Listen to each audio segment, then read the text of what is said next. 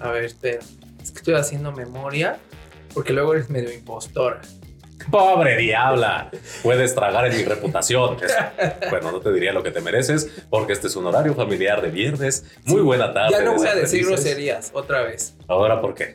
Ahora, ¿qué te dijo doña Almanza? No, ahora mi segunda mamá me dijo que ya no diga groserías. Entonces, tengo varias. Entonces, te voy a hacer caso, segunda mamá. Bueno, segunda mamá, pues este, no sé si agradecerlo, bendecirlo, más bien dile que no interrumpa cuando no se deba, que tenga foco. Que no sea- tire las cosas. que no Pero a ver, vamos a hablar de mí, mira, porque otra vez esa es, esa es la técnica que tienen las impostoras como. Entonces, tú nos dijiste, nos prometiste, nos juraste sobre sangre que cuando estuvimos en el capítulo que váyanse, está aquí, hablamos y simulamos Espérate, la ¿Por qué no te entrevista, llaman en entrevistas de trabajo? Tú, sí, yo te dije que conversaciones de poder y que estaba mintiendo, y dijiste que nos ibas a enseñar la técnica de estar o no estar. Pero bueno, como básicamente entre estar y no estar este, es muy filosófico y básicamente mm, me estás diciendo vende humo, pues yo no lo voy a platicar. Porque como... Sabía que estabas mintiendo. No, no estaba mintiendo. Simplemente quiero traer a alguien a que nos platique un poquito y esto es una plegaria atendida no solo de Lalo, sino que Lalo está siendo el portavoz de muchos desaprendices que nos han buscado preguntando de cómo le hago para tener una mejor entrevista y que si de repente hay algo que no me esté ayudando, cómo me, cómo me puedo salir por la, no por la tangente, sino cómo puedo salir bien librado de una entrevista por competencias y que justamente hoy invitamos a un especialista en imagen pública y en diseño de marca personal para que nos platique, y obviamente es una headhunter que se dedica a través de la metodología de entrevista por competencias STAR, nos va a platicar Ah, ese Star. Star, Star. Star. Yo decía Star o no Star. ¿Cuál será el estar o dilema? no estar. Pues estar es la, la técnica que nos, más que platicarnos una técnica, porque eso siempre es aburrido, el conocer técnicas y el que hazle así asado y luego estás en una entrevista regándola más porque no sabes cómo era la primera y la segunda y la tercera parte de lo que tienes que decir.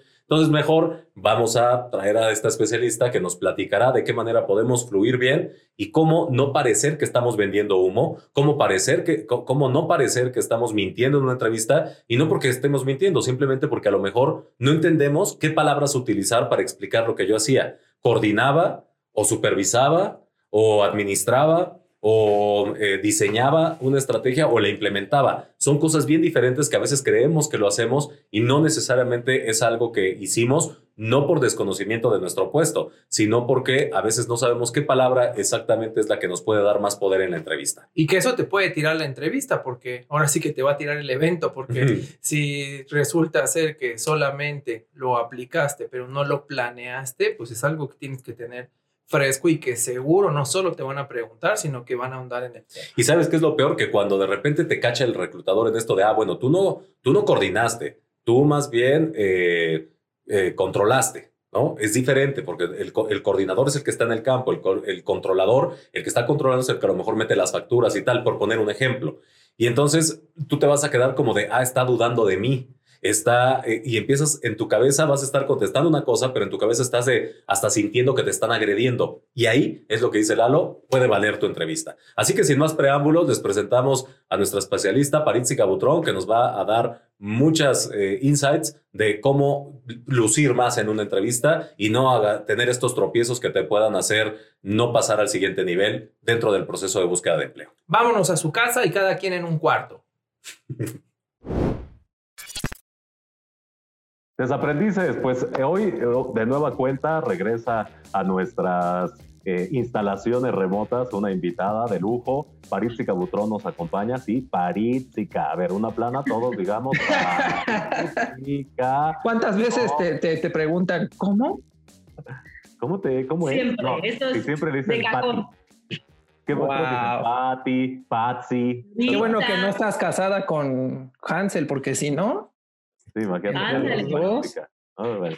Pero bueno, Paritzica, que, que aunque su nombre parezca de rusa, no, no, en realidad es muy mexicana, de hecho su nombre es muy huichol, así que bienvenida Pari, gracias, por Gracias. acompañarnos, porque justamente en días, en, en varios capítulos hemos hablado de esto que implica el prepararnos para una entrevista. Y entonces de repente hay gente que dice, es que hoy no te puedo ver porque me estoy preparando para una entrevista y es, pues, ¿qué preparas, no? O qué es lo que, lo que investigas y que, pues, de, repente están viendo cosas que no vemos.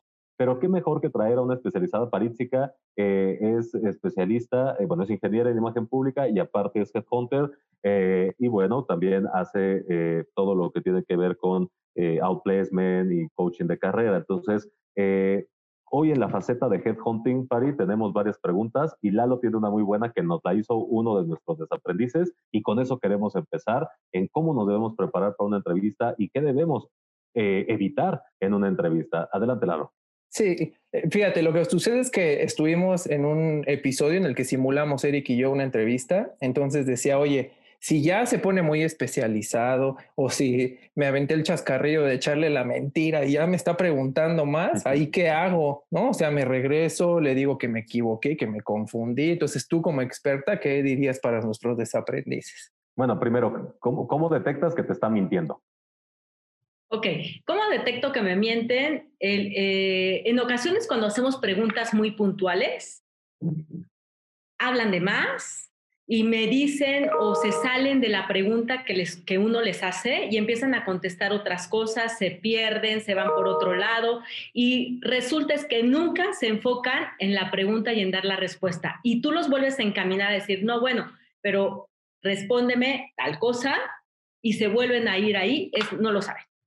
Y si lo saben, tendrían que tener mucho cuidado en eso, en siempre ser concretos. Yo siempre les recomiendo que escuchen, están tan ansiosos y tan nerviosos que no escuchamos la pregunta. Y respondemos, hablamos de más y resulta que el tiempo es muy valioso en las entrevistas. Los headhunters no es de, voy a estar aquí sentado, tú platicas, tengo dos horas, nos tomamos un cafecito. Eso no sucede, eso no sucede. Traemos una agenda ya específica y que dependiendo de las posiciones tenemos cierto tiempo y dependiendo de la fase de qué entrevista es, si es un filtro telefónico, si es una entrevista corta, ya si es una entrevista por competencia.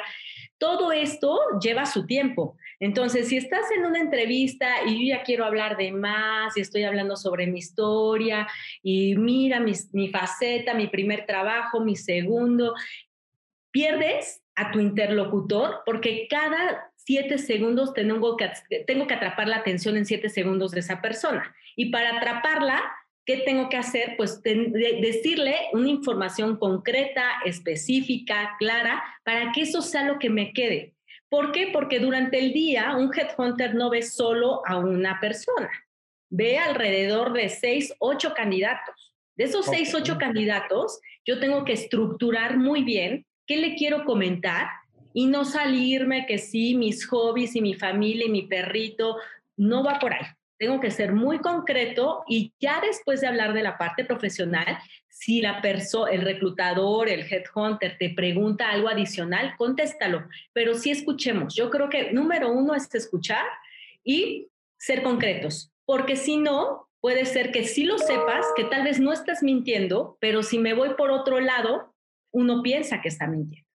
Es como el dicho este de explicación dada, culpa aceptada, ¿no? O sea que al final, pues, y también parte de la comunicación no verbal. Si yo ya estoy preguntando, pues es, me, me, vuelvo a sentar, me estoy volviendo a incorporar, como que me muevo la camisa, la blusa. Esos son detonantes de, ojo, algo está pasando. No exactamente es decir, ya está mintiendo, pero es, no lo sabe o no lo hizo él, tal vez lo hizo alguien de su equipo y él menciona que lo hizo, pero no lo hizo él. Mira, desaprendices, no le hagan como Eric entonces, nada de irse allá con la blusa stretch ni la que te pica, porque si no, ¿no? A lo mejor pues sí, muy, muy embarrada y todo, pero... Pero eh, justamente, bueno, eso ya, ya hemos hablado de cómo, qué es conducente en una entrevista, cómo ir vestido y tal, pero independientemente de eso, como acabas de, tocar una, una, un tema muy sensible, para ir, bueno, dos, que creo que, que muchos de nuestros desaprendices tienen duda. El primero es, ¿por qué? Y que lo escucho de todos mis asesorados y de mucha gente que está en proceso de búsqueda de empleo, que realmente se frustran porque dicen, ¿por qué el headhunter o el reclutador nunca te contesta. ¿Por qué nunca te dice, apestas, no vales nada, no me gustaste, o eh, no eres tú el que se va a quedar, o gracias, ya lo recibí y gracias por participar? Eso se quejan mucho. ¿Por qué se da esto y qué recomendación le darías tú como headhunter a, a esos talentos eh, con base a, pues, lo que muchos de ellos expresan y viven. Híjole, es que esa pregunta es tan difícil, Eric, porque yo más que darle la recomendación a ellos, se la hago a los headhunters, a quien nos ve, a las personas de recursos humanos. Mi mensaje sería hacia ellos, porque sí creo que es algo, estamos tratando con personas y no nos cuesta nada dar un seguimiento. Un seguimiento al decir, tal vez en ocasiones si yo trabajo con varios clientes, muchos clientes no te dan la retroalimentación de no me gustaron estos candidatos por tal y por tal motivo no puedo mencionar el, decir, mira, no te quedaste por esto, porque sería muy grave si yo no lo sé. Pero sí creo que está en tener tres segundos para poderle decir a esa persona, oye, de, los, de, de la terna que entregué o de los candidatos que se enviaron, ya decidieron por uno, no sabría decirte lo que es, no sabría decirte el por qué, pero se quedó tal persona.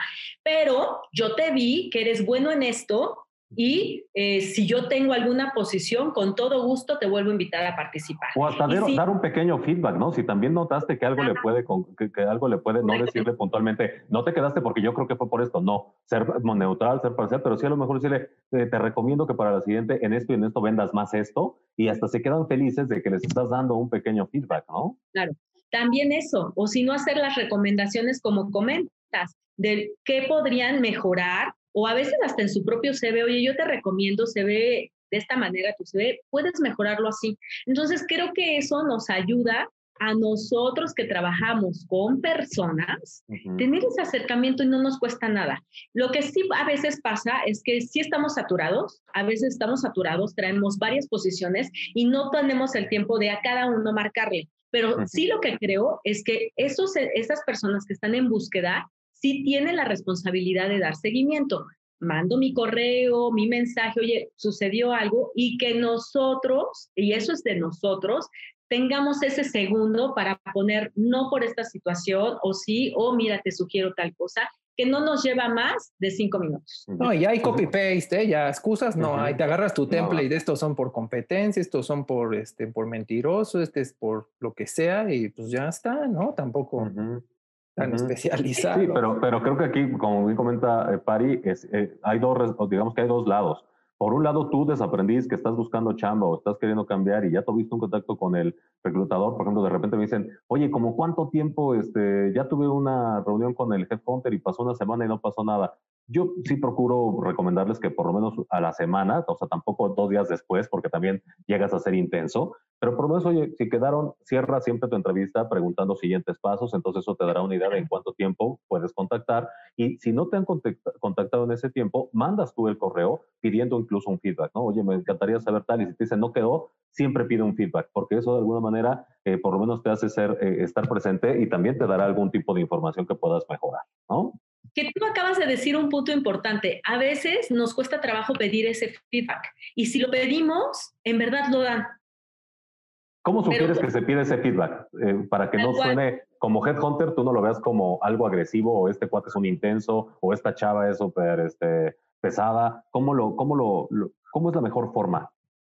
Yo, cuando ya me avisan, porque quien tiene la amabilidad de decirte si no te quedaste, sí le diría, oye, muchas gracias. ¿Me podrías decir o recomendarme qué debo de hacer para mi siguiente proceso? Excelente. Eso es lo, Así de fácil. Tan simple como es. Y nada de tirarse al piso, ya hemos hablado mucho de eso porque también existe ese vicio, ¿no? De que, ay, si yo era el mejor, y a ver, no, no, no, no, no. O sea, al final eso ya se decidió y aquí lo único importante es cómo lo voy a hacer mejor en una siguiente entrevista. Ahí está. Ahora, la otra pregunta que, por ahí se, se, deriva de tu primera respuesta, Pari, que decías un poco pues de, cómo te das cuenta cuando la gente está mintiendo. También algo que pasa mucho es que puedo, puedo no controlar mis nervios y entonces me da verborrea, pero no necesariamente estoy mintiendo. Muy probablemente a lo mejor es que yo estoy entendiendo eh, difícil, eh, una cosa diferente en la pregunta, por eso tu recomendación de escuchen bien al momento de la pregunta, no porque contestar rápido, contesten mal, pero particularmente también pasa, y este, a mí una vez eh, Pari me hizo un ejercicio bien interesante como un pequeño roleplay, en esta técnica se le llama una metodología STAR, que utilizan mucho para poder identificar realmente cuál era tu rol. O sea, no era solo cacharte una mentira, en realidad es porque a lo mejor no estás mintiendo, a lo mejor es un tema de decir, a ver, es que yo diseñé e implementé, porque siempre es el típico de diseñé e implementé, y cuando entonces en, esa, en, esas, en esas, el reclutador, ok, ¿cómo lo diseñaste? Ah, bueno, pues este, ya me había llegado así de Estados Unidos, entonces yo lo implementé. Ah, entonces implementaste, no diseñaste nada. No, pero sí diseñé la implementación en México. No, no, no, pero a ver, tú diseñaste la estrategia, entonces ese tipo de cosas también, ¿qué sugerencias darías, Pari, eh, eh, con respecto a cómo estás vendiendo en tu currículum el, lo que lo hiciste? ¿Cuáles son esos verbos que debes utilizar? ¿Qué, ¿Cómo diferenciar entre lo que hiciste y lo que, eh, la diferencia entre diseño, implementar, ejecutar, medir, etcétera? ¿Qué, ¿Qué sugieres ahí? Porque estoy seguro que ese es el pan nuestro de cada día. Yo creo que eh, eh, es eso, o sea, sí tenemos que poner, eh, en el momento en que yo en mi currículum estoy poniendo ciertos logros, que muchos, ojo, pausa, ya no se usa en los CVs poner actividades. Ya hablamos sobre tus aportaciones, el valor que generas a la compañía, no actividades. Pero bueno, independientemente de eso. Pero ese, puede ser un muy buen tip, mejor claro. que has logrado, ¿no? Sí, hablábamos incluso de, del objetivo y del objetivo general de contribuir con mi experiencia para los. A ver, es quién soy y luego qué he hecho en estos trabajos. Sí, ¿qué, qué era lo que hacía? ¿Por qué me pagaban? pero luego ya en lugar de poner funciones es pongo mis contribuciones principales, esas actividades clave que si yo no hacía, no se cumplía la razón de ser de mi puesto. Y entonces ahí, pues puedes, ya no hay tu tía, es de, ya más bien lo que preguntarías es, ah, bueno, a ver, ¿cómo lograste este incremento del 15% en ventas? Correcto. Otro, otra cosa, digo, ahorita voy a, a, responder lo que me preguntas, Eric, pero lo, el chip que tenemos que cambiarnos es que por eso muchas veces dicen, ah, está de moda, marca personal. No, es que no es que esté de moda, es que nos tenemos que ver como eso. Somos nuestra propia SA y al ser nuestra propia SA tenemos que aprender a saber vendernos. Y para saber vendernos, así sea mi teléfono, tengo que saber qué me da este teléfono, cuáles son esos beneficios que tiene, lo, lo que me aporta y sobre eso voy a empezar a comunicar ¿Qué es lo que tiene ese teléfono de valor? Bueno, pues es lo mismo que pasa con nuestra propia marca personal. Tengo que hacer un autoanálisis de cuáles son esas fortalezas, cuáles son mis principales competencias y, que, y las aportaciones o logros que he hecho en la compañía. Y si los tengo de manera cuantificable, por supuesto que le da más credibilidad a mi marca personal. Entonces, eso nos va a ayudar muchísimo y va a darle más poder a la información y al momento de tu entrevista. Y también si lo sabemos poner en nuestro CV, va a ser muy congruente entre lo que pongo en CV y lo que veo en entrevista, pero a veces nos queremos super vender en un papel y cuando estamos en la entrevista, tenemos que empezar por eso. Entonces, y poner las palabras que son. Ahorita dijiste dos, desarrollé, implementé. ¿no? O sea, tengo que poner exactamente ese verbo o esa acción, ese verbo de acción de acuerdo a lo que he hecho. Okay, o sea, no es lo mismo desarrollar que implementar. Entonces, obviamente, si yo soy el reclutador o el headhunter, pues te voy a preguntar, oye, qué interesante, me estás poniendo que desarrollaste tal eh, método, yo qué sé platícame de qué trató. Ah, mira, ok, sí, llegó de Estados Unidos y entonces a mí me tocó comunicarlo, hacerlo, mm, pues lo comunicaste, te diste seguimiento, pero así como desarrollo, desarrollo, obviamente yo tengo que validar que realmente, entonces te vuelvo a hacer otra pregunta, otra, y ahí es cuando empieza el pero, este, bueno, es que mi jefe, eh, bueno, mi equipo, ah, ok, entonces lo hizo alguien más y a ti te tocó dar seguimiento a que se llevara ese desarrollo de esa implementación. Imagínate, ya no, no fue ni, ni implementó ni desarrollo, solo le dio seguimiento. Entonces, es así, tengo que poner las palabras que son. Y no quiere decir que si doy seguimiento es menos. Claro que no es menos, porque si yo no doy seguimiento no se lleva a cabo. O sea, puedo hacer un gran desarrollo, pero si no se llevó el seguimiento a eso, no, simplemente no se da. Entonces, cada uno tiene su valor y su importancia, pero tengo que poner esa palabra clara y específica de lo que realmente hice. Oye, y para todos los desaprendices que no son expertos, porque a lo mejor, pues tanto tú como Eric tienen mucho más know-how, Eh, por ejemplo, sí, sí sería válido que yo pusiera como, por ejemplo, no sé, yo sí, a lo mejor yo sí hice la estrategia. Entonces, hice una estrategia que eh, se convirtió en que entró tanto dinero a la compañía y poner el monto. Claro, sería la recomendación? sí, yo recomiendo siempre es, yo hice ese ese, esa estrategia y el valor que generó a la compañía fue esto, ese final. Y que muchas veces, fíjate eso que acabas de decir, Lalo, es súper interesante porque las personas saben hablar de sus actividades. ¿Por qué me van a contratar? ¿Por platicarles qué hago de actividades o por lo que yo puedo aportar para esa empresa? Buenísimo.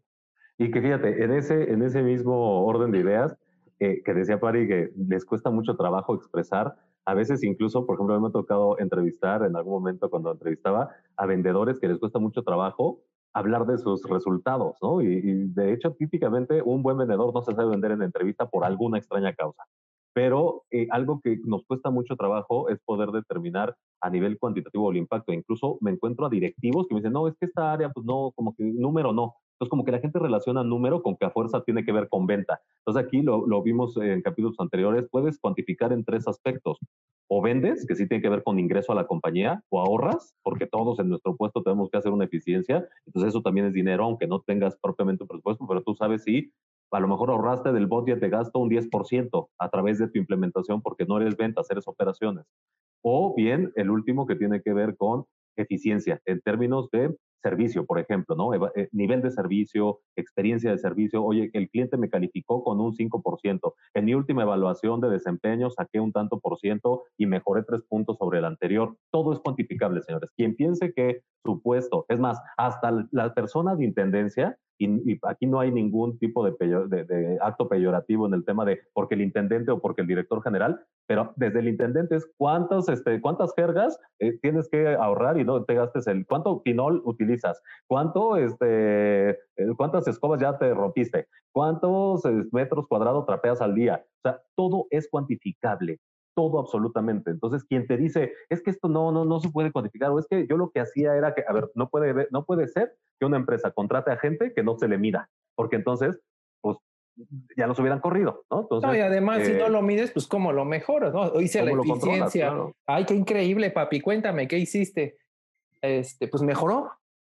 Ah, por eso, lo veo mucho, que es de repente de, pues mejoré, mejoramos muchísimo, ¿no? Y las generalidades, se mejoró sustancialmente, hasta usamos palabras rimbombantes, mejorando sustancialmente los tiempos de respuesta. ¿Cuánto? Ahora sí que como estos de Instagram, mejoraste, eh, como cuando dices que mejoraste la eficiencia, ¿ahorraste?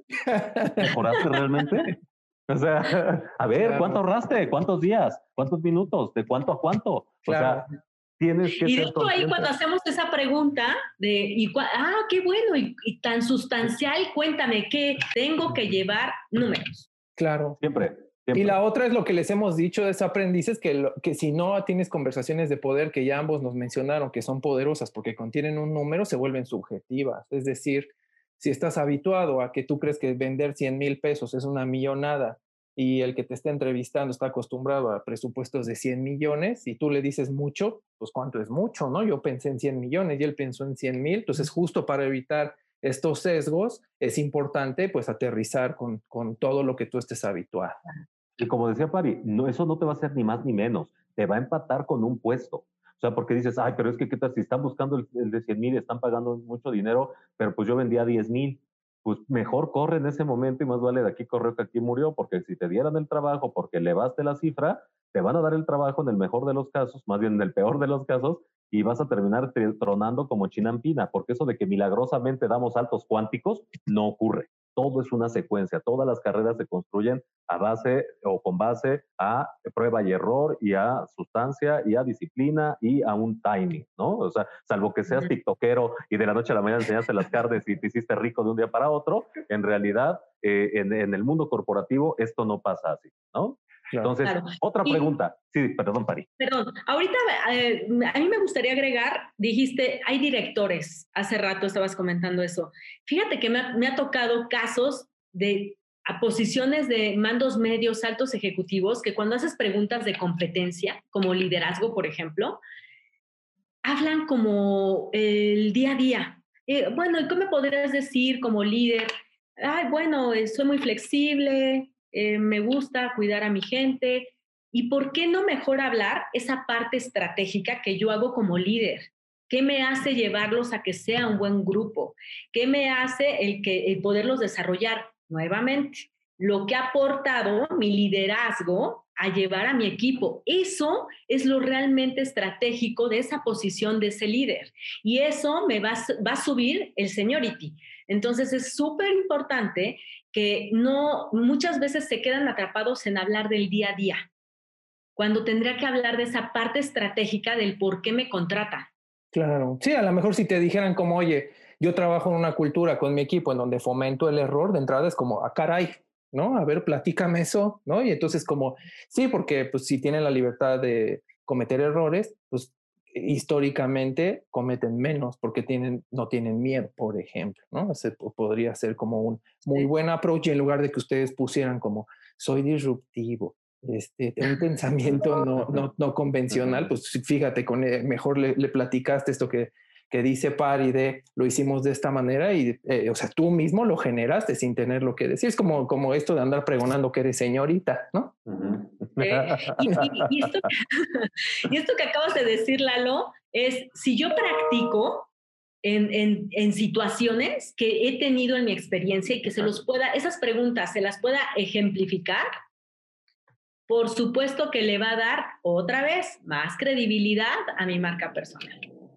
Y que justo era, era lo, que, lo que quería comentar. Eh, vamos a poner el nombre del capítulo en el que veíamos cómo se contestan las preguntas, que es contexto.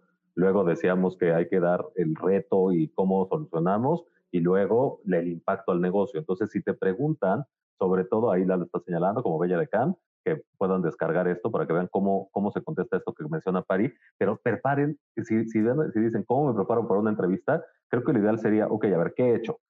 Soy eh, un gerente, me van a preguntar temas de liderazgo, me van a preguntar temas de estrategia, me van a eh, preguntar temas de control, temas de, disciplina financiera, temas de manejo de budget. Ok, voy a tener un caso de lo bueno y de lo malo que me ha pasado en cada uno porque me lo pueden preguntar. Y entonces, si tú me explicas qué hiciste, cómo lo hiciste, esa es una entrevista por competencias, porque a partir de la experiencia previa, como comenta Pari, de lo que hiciste en el pasado, estás dando una proyección de lo que eres capaz de hacer en el siguiente trabajo o en una situación eh, similar.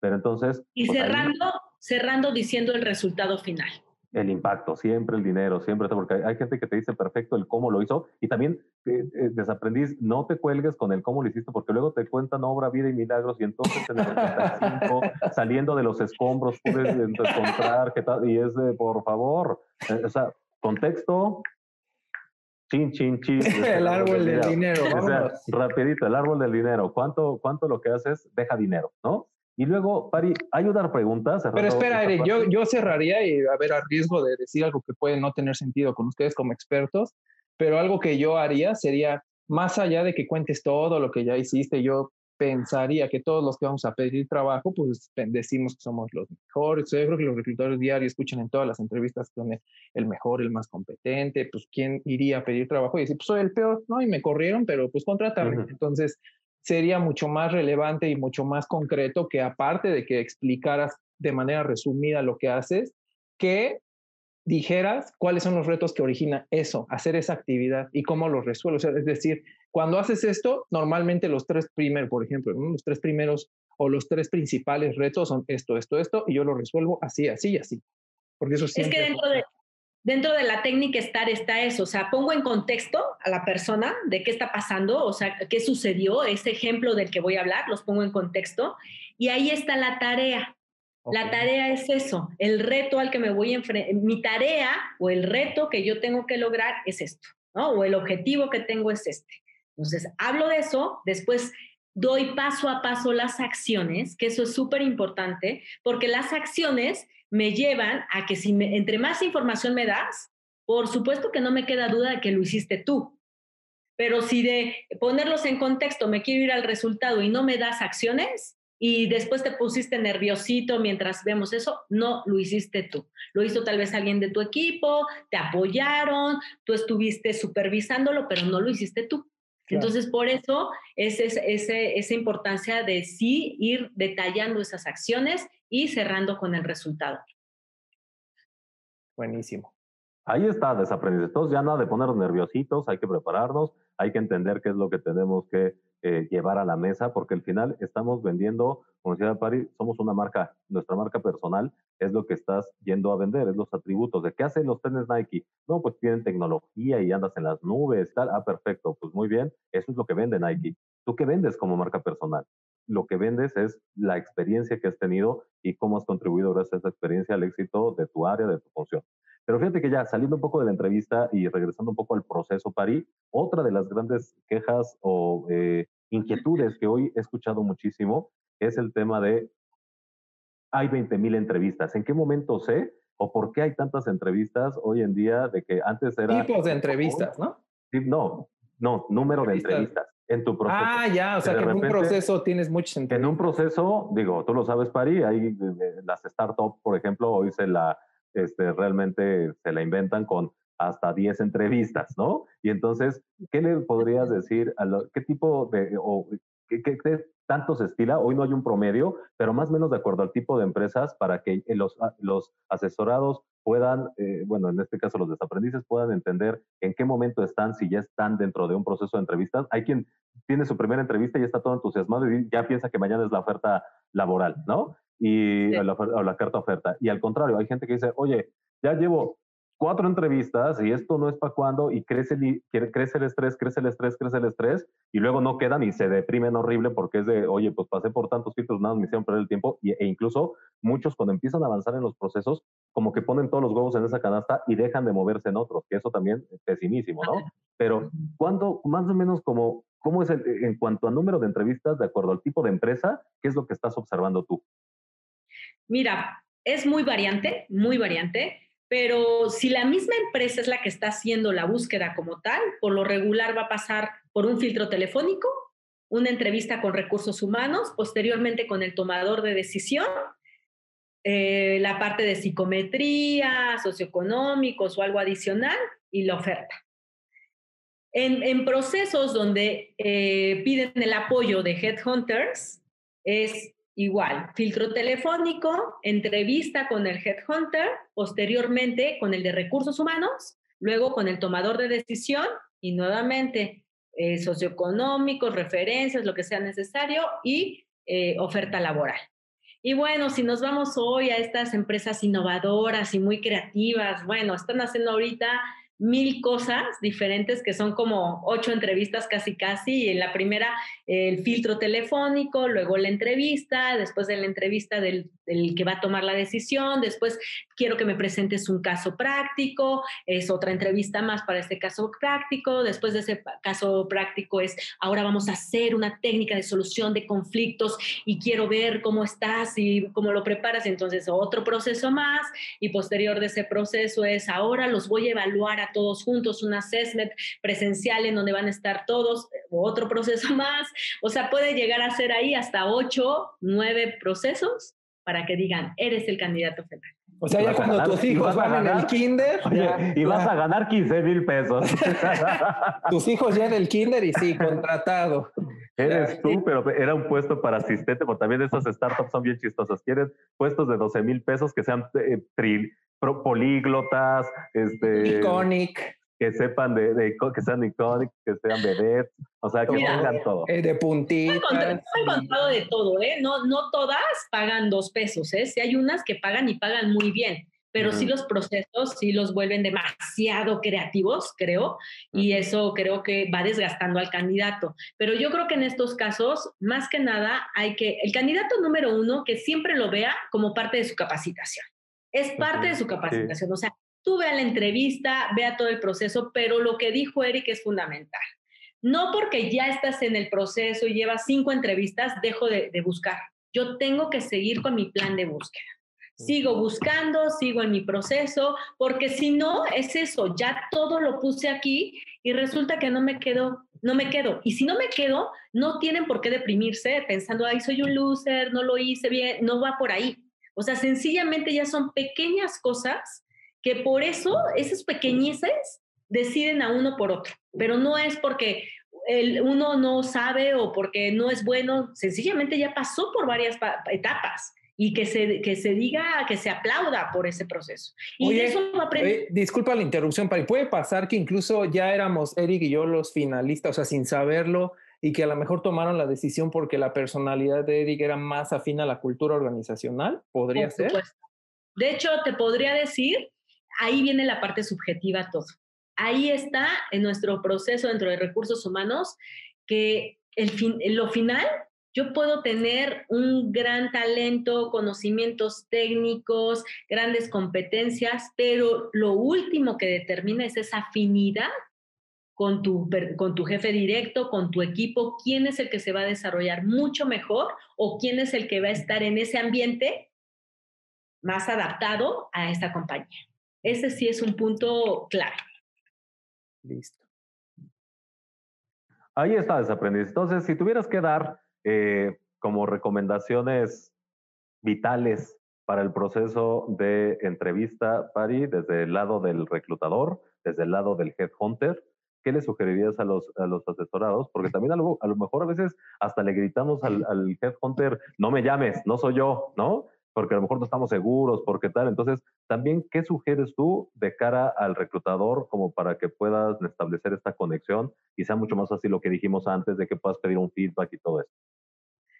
Número uno, que para que no suceda eso de que, exacto, le estoy diciendo, no me contrates, sepa qué quiero.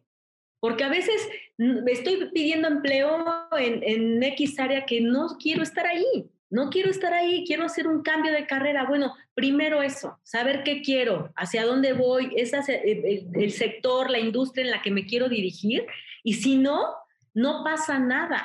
Tengo que volver a desaprender y irme hacia donde quiero ir. Ese yo creo que sea, es el número uno. Número dos es, e, en verdad es muy triste ver que los candidatos no se toman el tiempo para hacer un currículum y tienen que tomarse el tiempo. Créanme que el CV no es así de, ay, ya, ahorita en una hora lo hago. De hecho, me da mucha risa cuando me dicen, oye, me urge, ¿lo podemos hacer hoy? si lo vas a hacer con las patas, pues sí te puedes, puedes salir en una hora, ¿no? Pero resulta, es mi carta de presentación si estoy buscando empleo. Y número dos, tengo que saber perfecto, leer muy bien mi CV, porque es mi herramienta para salir y poderme vender. Entonces, esa sería la primera. Después de tener un buen CV, es practica. ¿Qué posibles preguntas me pueden hacer? Que Eric la definió muy bien. O sea, si soy gerente, ¿qué posibles preguntas me pueden hacer? Y sobre esas practica. Practica qué me pueden preguntar. Y aquí ya les dijimos, ¿no? Situaciones reales. Tal vez construye historias. Dramatiza la realidad. No se trata nada más de... Eh, eh, dramatizar la realidad no quiere decir miente Sencillamente es como con los amigos, ¿qué crees que me pasó? Y entonces uno empieza a darle más sabor a la conversación para tener a todos así. Bueno, es lo mismo en una entrevista. Sí, que no se entiende dramatizar como las tragedias que a mí me pasan. no, sí, pero imagínate que así de, me súper encanta mi trabajo, soy es muy intenso con eso y entonces me emocionaba muchísimo cuando empiezo. No, no, amor, no. No, pues no, mi vida dorada. Hay para la siguiente vida. ¿Qué más, Mari? Son historias lo que nos atrapa. Entonces, ¿qué situaciones he vivido? ¿Cómo hago este contexto? De ponerlos en contexto, hacia dónde voy, acciones, resultado. Posterior, eh, es, grábate. ¿Cómo, ¿Qué preguntas me, me harían? ¿Cómo respondo? Mi comunicación verbal y no verbal es fundamental, porque también nuevamente tiene que ser congruente no puede ser que yo diga que soy un gran líder, soy un gran líder. ¿Sí? Lo que decía Lalo ahorita, ¿no? Que estoy diciendo con la boca una cosa, pero la comunicación no verbal está diciendo totalmente lo contrario. Lo contrario, ¿no? estoy muy ansioso, veo a todos lados, estoy angustiado, me estoy moviendo a cada rato, este, disperso. Hoy los procesos ya son, son remotos. No dejes de estar viendo, nuestro único contacto que tenemos ahorita es este, cámara, ver a la cámara. Si yo estoy viéndome cómo me veo, a ver, déjame acomodarme, a ver si me veo bien, ¿no? Este, veo hacia otros lados, disperso y estoy comunicando poco interés. y también yo creo que si, si tienes deudas, si debes la tanda, si tienes la presión incluso del trabajo, y eh, pues será un espacio en el que habrá que hacer también un poco de catarsis y entender y focalizar, porque si no, este, pues va a ser difícil que estés atendiendo por un lado todos estos pendientes que tienes y por el otro puedas concretar o avanzar incluso dentro de las entrevistas. Claro. Y entiendo muchas veces. Estás en mute, Eric. Mira, y también fue descalificado. Sea, descalificada. Estas cosas no se. O sea, eh, tiene que ver con esto. Prepárate en el tema, no solo de lo que comentaba París, sino tu espacio. Si tienes bendiciones, en ese momento las, las dejas con la mamá, la tía, no sé qué, porque en ese momento estás, estás vendiéndolo. Y no es que tener hijos sea lo peor de ti, pero tienes que estar enfocado o enfocada justamente en, en, ese momento. Es pésimo que, ay, me permites tantito, es que, ay, ya sabes, aquí en casa, ay, espérate, porque lo que estás lanzando es, este cuate va a tener de entrada el escritorio lleno de papeles, ¿no? Entonces, que el que le puedas enfocar, dar el orden, el tiempo a las cosas, habla de tu estructura, habla del tiempo, habla de la seriedad que le das a la atención que, que, a la atención que le das a las cosas en el momento que las estás haciendo. Entonces, eso también es muy importante.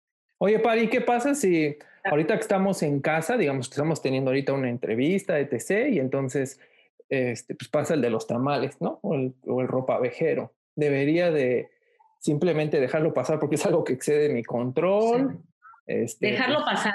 Finalmente son cosas que no controlamos, o sea, el tamalero, el del gas y todo eso no, no lo controlamos, pero muy natural. O sea, todos hoy sabemos que puede, puede haber ciertas eh, situaciones como que el hijo grita, como que si la esposa se pasó, ¿no? O sea, todo eso puede ser.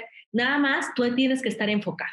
Enfocado, mi objetivo ahorita es mi entrevista, así haya cualquier tipo de situación, este es mi enfoque. Buenísimo. Yo creo que con eso sería suficiente.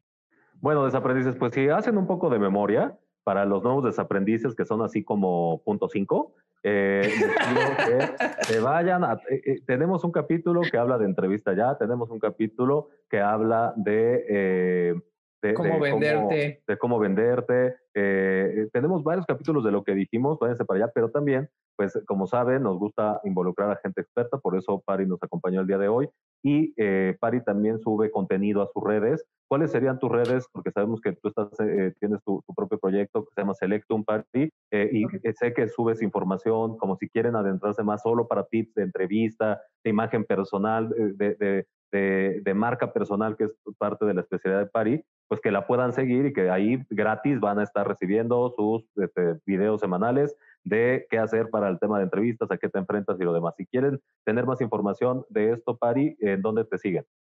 ¿Cómo me siguen? Paritzica, que no van a encontrar a muchas, créanmelo. O sea, si buscan Paritzica Butrón en Facebook, en Instagram y en LinkedIn, me van a encontrar a ver, Paritzica Butrón. Y subo, ver, y obviamente, exacto, ya la lo que vea, sí. eh, subo exactamente contenido de, de, consejos, recomendaciones, de entrevista, de marca personal. Y ojo, no marca personal nada más para encontrar empleo, sino cómo tendría que estar viviendo hoy mis transiciones de carrera y ya estando dentro de la empresa, cómo tendría que ser esa marca personal si lo que yo quiero es empezar a tener visibilidad. Y crecer, que ahí también tienen el capítulo de cómo ser un godín destacado. Entonces ya no hay pretexto, señores. Así que hoy las Yo ya la estoy siguiendo, ¿eh? Entonces espero que hagan lo mismo. Bueno, bien. y las herramientas, eh, obviamente, eh, pues ahí están todos los, los, artículos que vamos a hacer como que la recomendación y la recopilación. Están las redes de Pari porque ella sube videos cada semana. Eh, y bueno, por ahí pues, también como parte de la comunidad le damos la bienvenida. Así que Pari, gracias por dejarnos, eh, pues, dejarnos conocer un poco más de lo que hace un headhunter, eh, también tener esa fotografía y esa visibilidad por los conceptos que nos regalas. Y pues nada, desaprendices. Muchas gracias. Ya no hay pretexto. Gracias a ustedes. Un gusto estar aquí con ustedes. O sea, ya mucho tiempo, muchas temporadas, y yo decía, bueno, bueno, ¿cuándo me toca? Sí, es que tenemos, tenemos filas, tenemos filas de patrocinadores, todo, no sabes, esto ya Viajes, giras, entrevistas. sí, sí, no, bueno, todo. pero ya lo podemos hacer. Beso, muchas gracias, Pari. Gracias. Lalo, después de esta cátedra, ¿estás listo para tu siguiente entrevista laboral? Mira, Fosfo, fosfo. bueno, no, pues qué bueno, porque no queremos que nadie esté aquí buscando empleo. Pero si tú, desaprendiz, eres alguien que está en este momento en busca de empleo o conoces a alguien que está buscando trabajo y que va a una entrevista, dos entrevistas, tres entrevistas y no pasa nada, probablemente este podcast le pueda ser de interés, ¿no? Totalmente de acuerdo.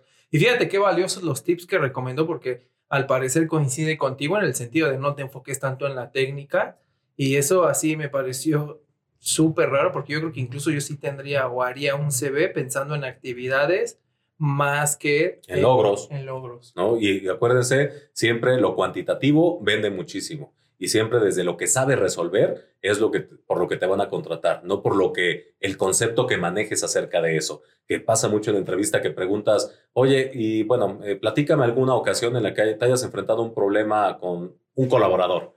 Bueno, yo considero que el trato a la persona debe ser justo, debe ser, a ver, no estamos hablando de dime el concepto de, es qué has hecho. Entonces, siempre ten preparado eh, el, caso positivo, el caso negativo, pero justamente con base en esto van a ser las herramientas de esta semana, que van a ser, ¿cuáles, Lalo? Bueno, van a ser dos capítulos. El primero va a ser el de storytelling. Si no lo han visto, vayan, están en la temporada, ya, ya es casi como viejita, ¿no? La temporada, tampoco íbamos a estar en la 4. ¿Y cuál otro video, Eric? Y vamos a ver el video de eh, ¿Por qué no te llaman? en las entrevistas, después de tu primera entrevista de trabajo. Y entonces estos dos te van a ayudar muchísimo a todo lo que viste que Pari nos recomendó, nosotros ya lo hemos hablado en algunos capítulos con la estructura que lo puedes hacer. Entonces, si te queda duda de cómo lo hago, vete esos dos capítulos y ahí lo tienes. Pero adicionales vamos a compartir los datos de Paributron por si alguien necesita ya algo mucho más eh, individualizado, le puedan contactar. Y además... Vamos a liberar artículo en LinkedIn donde vendrá el resumen de más o menos todo lo que platicamos, pero también qué hacer antes de la entrevista, durante la entrevista y después de la entrevista, porque el tema que decía Pari es muy importante, el dar el seguimiento, el saber cómo no verte tan intenso de, me dijeron que me llamaban esta semana y ya pasó la semana cuando le llamo, bueno, pues ahí van a encontrar en ese artículo un poco una guía práctica que les va a permitir saber qué hacer luego de su entrevista, durante la entrevista y antes de la entrevista, cómo prepararse.